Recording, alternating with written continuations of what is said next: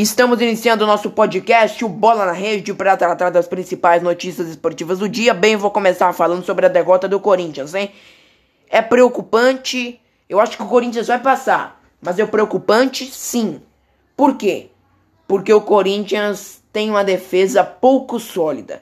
Um levantamento que eu fiz agora há pouco, em todas as partidas do ano até aqui, contando com a Florida Cup, tomou gol em todas, exceto o último jogo contra o Santos na Arena de Itaquera. Outra coisa, é um time que só sabe jogar dentro de casa, um defeito que também tinha o Atlético Paranaense do Thiago Nunes. Fora de casa, o time vai muito mal. Basta ver as três atuações do Corinthians, principalmente em termos de resultado, quando jogou fora de seus domínios uma derrota para a Ponte Preta por 2 a 1 no Moisés Lucarelli, um empate muito suado contra o Mirassol e uma derrota para o fraquíssimo Guarani do Paraguai no estádio Vila Nova.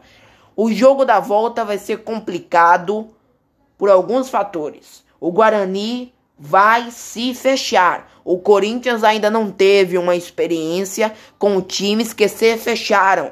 Não teve. E tomou gol na maioria das partidas.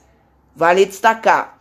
E com o time fechado e o Corinthians precisando fazer dois gols, vai ser complicado, principalmente para um time que não tem solidez defensiva como é o Corinthians de Thiago Nunes.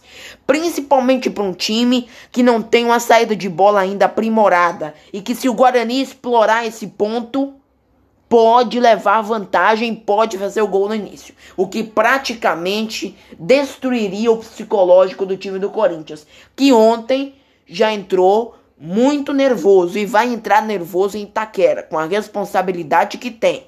Não vou ligar pro jogo do Paulistinha domingo. Paulistinha pra mim, se dane. Não ligo pra Campeonato Paulista em Limeira. Paulistinha não tá nem aí. Ó. Paulistinha não tem nada a ver. É, não é a prioridade do Corinthians. A prioridade do Corinthians é a pré-Libertadores. O time entrou muito nervoso ontem. E vai entrar mais nervoso quarta-feira. Porque quando a bola rolar estará 1 a 0 para o Guarani do Paraguai, o Corinthians vai fazer 2 a 1. Não poderá tomar um, porque se tomar a situação fica bem complicada. O Corinthians vai ter de fazer mais gols ainda.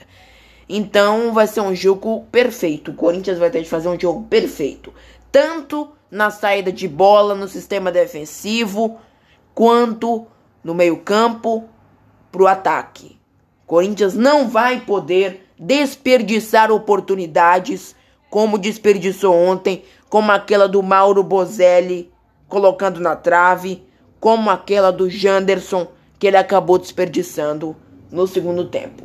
Se perder esses gols, aí a situação vai complicar. Porque é um jogo que o Corinthians tem de fazer os gols no início. Porque se deixa para o final, o nervosismo toma conta. E aí não dá certo. Agora eu queria destacar as atuações individuais. Sid Clay Ô Thiago Nunes, por que colocar o Sid Clay? Primeiro que ele tá acima do peso. Está acima do peso, já chegou o Corinthians com 80 quilos. Com um negócio inacreditável. Não dá. O jogador não teve mobilidade, tava no mundo da lua o Sid Clay. Agora, destacar mais uma vez a belíssima atuação dele. O sérvio Vitor Cantillo. Um deboche.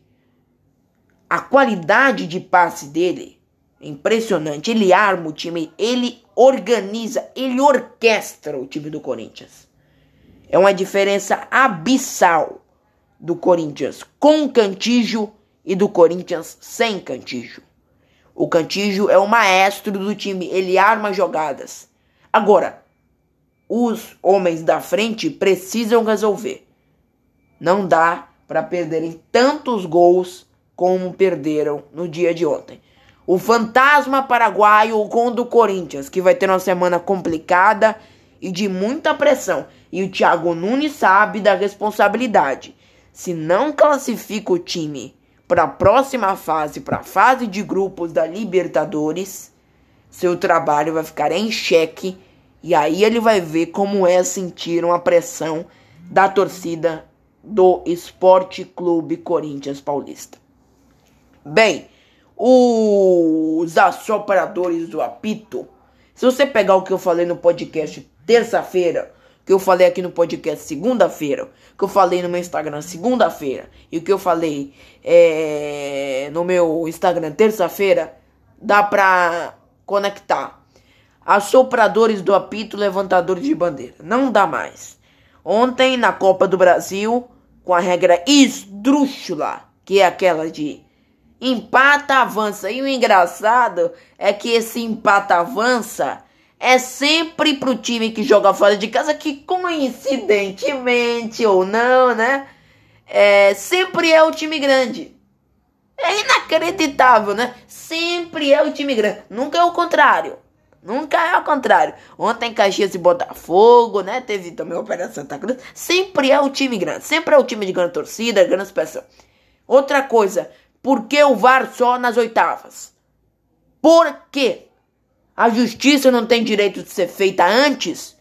O Caxias ontem foi garfado pelo assoprador do apito. O assoprador do apito deixou de marcar duas penalidades para o time gaúcho. E uma muito clara, muito evidente, muito escancarada. Uma arbitragem, mais uma vez, periclitante. Porque no último minuto, no último lance da partida, se tem um toque de mão é, na, no braço do jogador do Botafogo, aquilo ali poderia decidir o jogo e o árbitro acaba não marcando a penalidade. É um escárnio. Não dá para seguir desta maneira. O Botafogo avançou, avançou por causa do apito. Tem coisas que precisam ser ditas. O Botafogo avançou por causa do apito. Bom deixar claro algumas questões. Até porque eu tava lendo agora há pouco também que o Botafogo teve 37% de posse de bola. 37% contra o Caxias. O Botafogo teve 37% de posse de bola. É intolerável. É intolerável. O time não fez por merecer a classificação, não.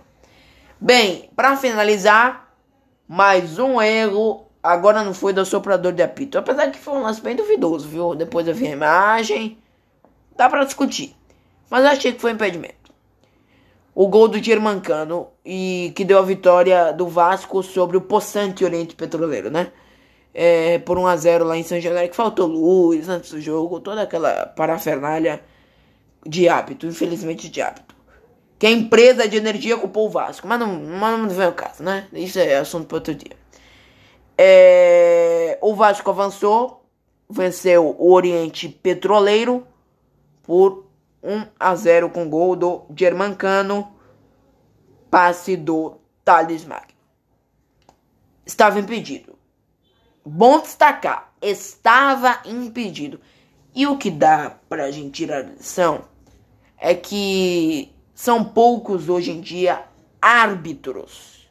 Hoje temos assopradores do apito no Brasil, assopradores do apito na América Latina, assopradores do apito na França, levantadores de bandeira aqui no Brasil, na América Latina, em suma. Não dá mais. Não dá mais.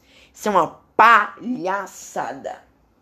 Na Champions, só se tem VAR nas oitavas? Não, mas aqui sim. Copa do Brasil só nas oitavas. Sula só nas oitavas. Gente, VAR tem que ser durante toda a competição. Porque são erros como esses que lá no final vão influir, por exemplo, no campeão das competições. Já pensou se não tivesse passado o Botafogo, mas tivesse passado o Caxias? Dois pênaltis. Será que eles não convertiriam? Nenhum dos dois? Fica a dica, né? Fica a dúvida. Bem, encerrando o nosso podcast Bola na Rede de hoje. Amanhã estaremos de volta com mais análise, mais informação aqui no Spotify. E também para você que veio do Instagram e tá aqui acompanhando nosso podcast.